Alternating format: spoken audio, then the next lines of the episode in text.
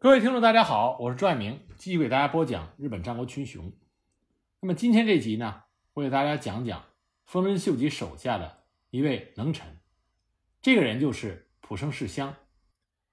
那浦生世香在日本战国人物里被认为是能力出众的一位，主要原因并不是在史料中他有多少惊人的战绩，而是因为很多日本战国的杰出人物都曾经。对他有过很高的评价，这也直接导致了后世对他的评价很高。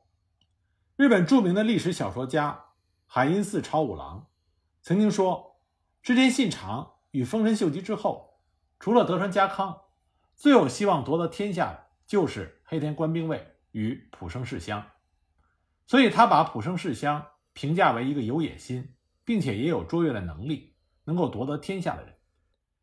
但实际上，浦生世香年仅四十就逝世了，早早的退出了战国的舞台，与争夺天下无缘。而在记载浦生世香生平所作的《军记物语·世香记》中，又记载有丰臣秀吉因为畏惧浦生世香的才能而将其毒杀的情节。而这件事情呢，在《名将言行录》等其他的军记中也有佐证，所以似乎丰臣秀吉就非常的畏惧浦生世香。这也进一步推高了对浦生世香的评价。那么，真实的浦生世香到底是一个什么样的人呢？浦生世香原为晋江六角义贤手下浦生贤秀的儿子。一五六八年，织田信长上洛，攻灭了南晋江的六角氏，浦生贤秀就投降了织田信长。当时年仅十三岁的浦生世香就被送到了基辅城作为人质。虽然浦生氏父子原来是敌人，但是唯才是举的织田信长对这二人十分的器重。父亲浦生贤秀为人清廉，深受领民的爱戴，其后就跟随着织田信长征战天下。那么同时呢，信长也非常喜爱尚且年幼的浦生世香。据说他第一次见到世香就非常的高兴，称赞世香双目有神，绝非常人。并且将自己最小的女儿东姬许配给了浦生世香。此后呢，浦生世香一直在信长的身边侍奉。虽然年仅十三岁，但是信长一谈到战争方面的话题，世香就会专心的聆听，甚至有时到了深夜，还不断的向前辈们讨教。看到浦生世香这个样子，当时著名的美浓三人众之一信长手下的重臣道爷一铁。就曾经感慨地说：“普生家没人比他更优秀。如果将来他不是优秀的武士，那其他人更不可能是了。”据一些史料记载，普生世香的出阵是在他十四岁的时候，当时他亲手的砍下了敌将的首级，之后呢转战四方。他十六岁那年，当时织田家有一位家臣织田金左卫门，那么这个人有一批。能听懂人话的名马，很多人都想要。那么金佐为门就说，作战的时候乘坐此马率先杀入敌阵并得功勋者，当可以拥有这匹马。很多人听到这个条件以后，就打了退堂鼓。那么十六岁的浦生世香听说之后，就来到金佐为门这里，跟他说：“下回作战，我当作为先锋冲阵。”以立首功，那金佐卫门就暂时把这匹马借给了浦生世香。十天之后，武田信玄出兵东美浓，浦生世香随大军出战，他以先锋身份杀入敌阵，遇到武田方的斥候，讨取首级，立下首功。后来浦生世香见到了织田信长，那么看到浦生世香武勇的金佐卫门，就向信长提及了自己。与浦生世香之间的承诺，信长听了之后更加欣赏浦生世香。那尽管浦生世香先后跟随织田信长参与了金崎河战、紫川河战等多场的重要战役，但是在史料里对于浦生世香的具体表现并没有详细的记载，相反却留下了不少的异化。真正让浦生世香闻名天下。反而是在他成为了丰臣秀吉的家臣之后。公元一五八二年，本能寺之变，信长父子被明智光秀杀于京都。浦生世香的父亲浦生贤秀当时是安土城的守将，世香在他的居城日野城得知事变，当时就率领兵士五百多骑，鞍马一百多匹，随行骑从二百多匹，连夜赶到了安土城。他父亲贤秀大喜，以此来接送信长的家眷。到了日野城，以谋讨逆之计。明智光秀得知之后，派使者赶到浦生家，跟浦生父子说：“如果你们帮助我的话，我将一半的晋江国封给你们。”但是浦生父子二人无意跟随，并且三番五次的骂走了光秀的使者。后来明智光秀被杀，浦生世香就陪同着信长的家眷一同再次入京。那丰臣秀吉对于浦生世乡的忠勇非常的欣赏，就把明治家的领地赐予了浦生世乡。在此之后，浦生世乡更是跟随着丰臣秀吉，参与了所有秀吉方面的大战。一五八三年，浦生世乡跟随着丰臣秀吉出阵讨伐龙川一役，之后又参加了建越合战。一五八四年，织田信雄勾结佐佐成政、德川家康等人。反抗丰臣秀吉，丰臣秀吉决定讨伐德川家康。浦生世乡兵分两路，一路留于伊势国防范织田信雄，一路跟随着丰臣秀吉前往参与了小牧长久手合战。之后因为有功，领地增长到了伊势松坂的十二万担。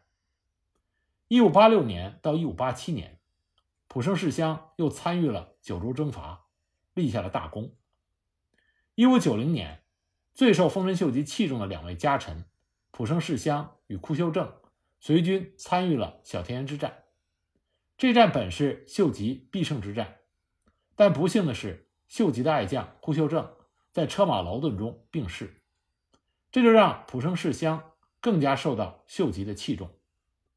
小田园征伐之后，丰臣秀吉将浦生世乡的领地由松坂的十二万担增加到会津的。四十二万担，浦生世乡也到达了会津，开始了自己的改革治理。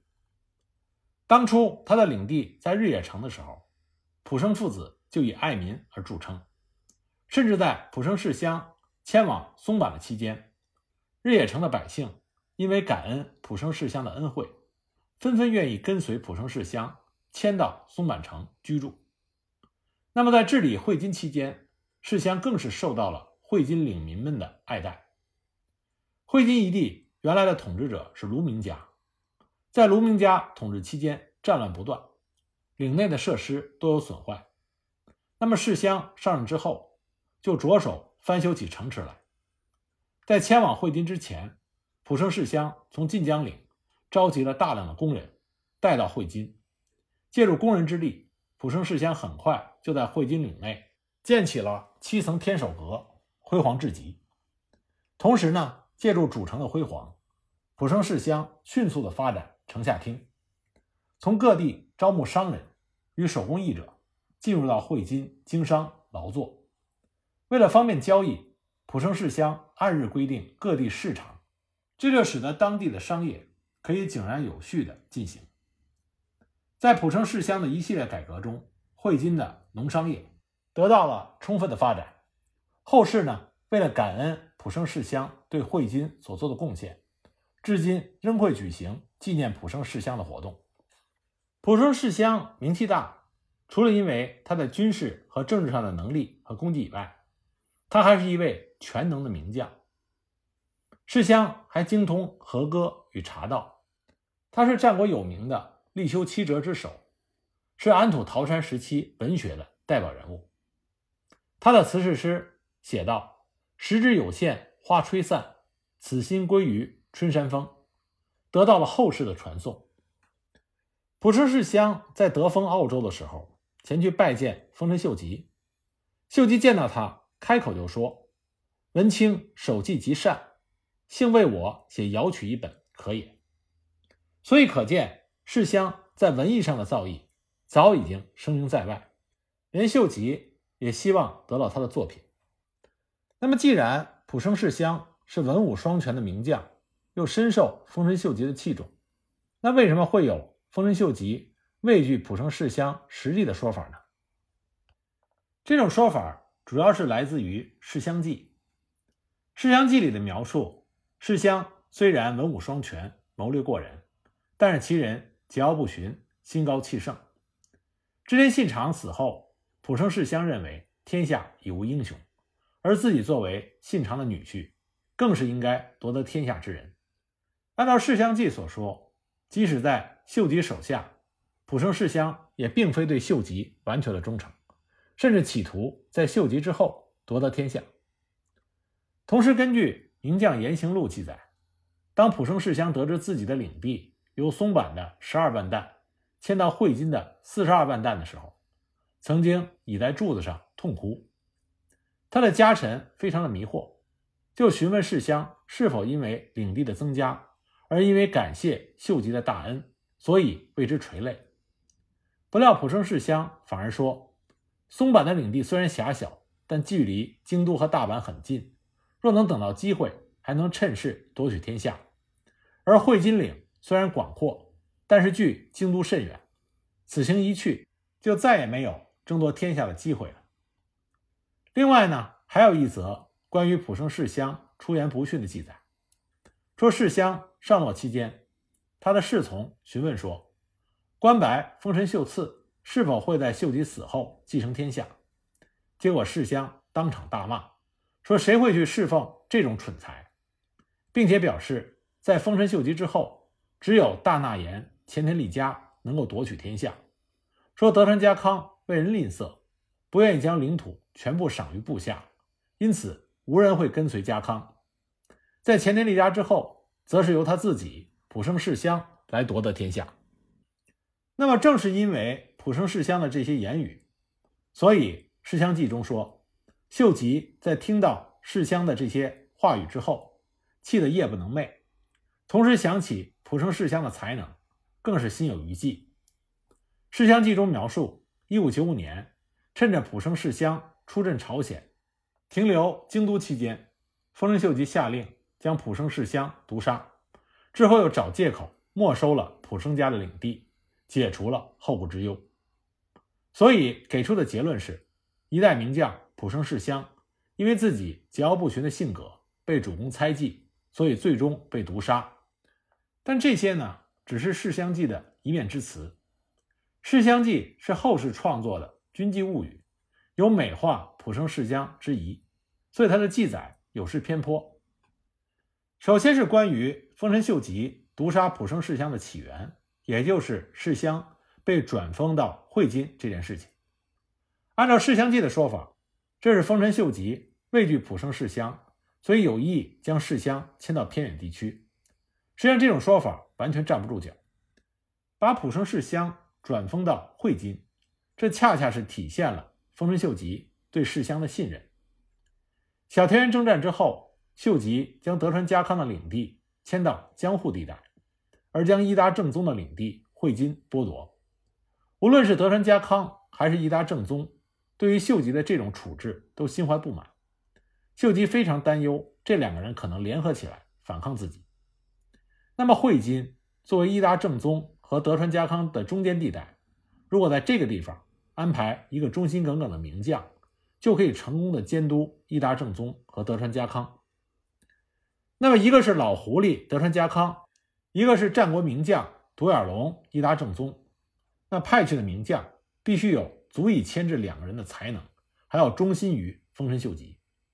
那么秀吉手下最合适的人选就是浦生世乡，而浦生世乡果然也不辱使命。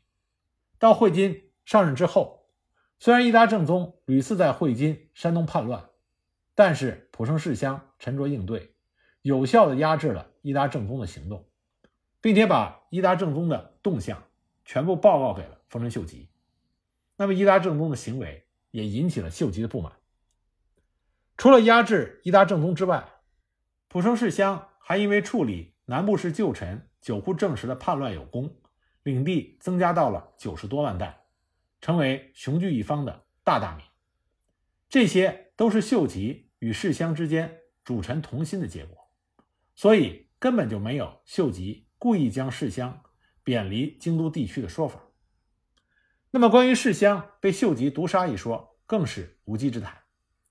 根据现在的医学判断，几乎已经确定，浦生世乡是死于直肠癌，这与《世相记》所说的死于毒杀大相径庭。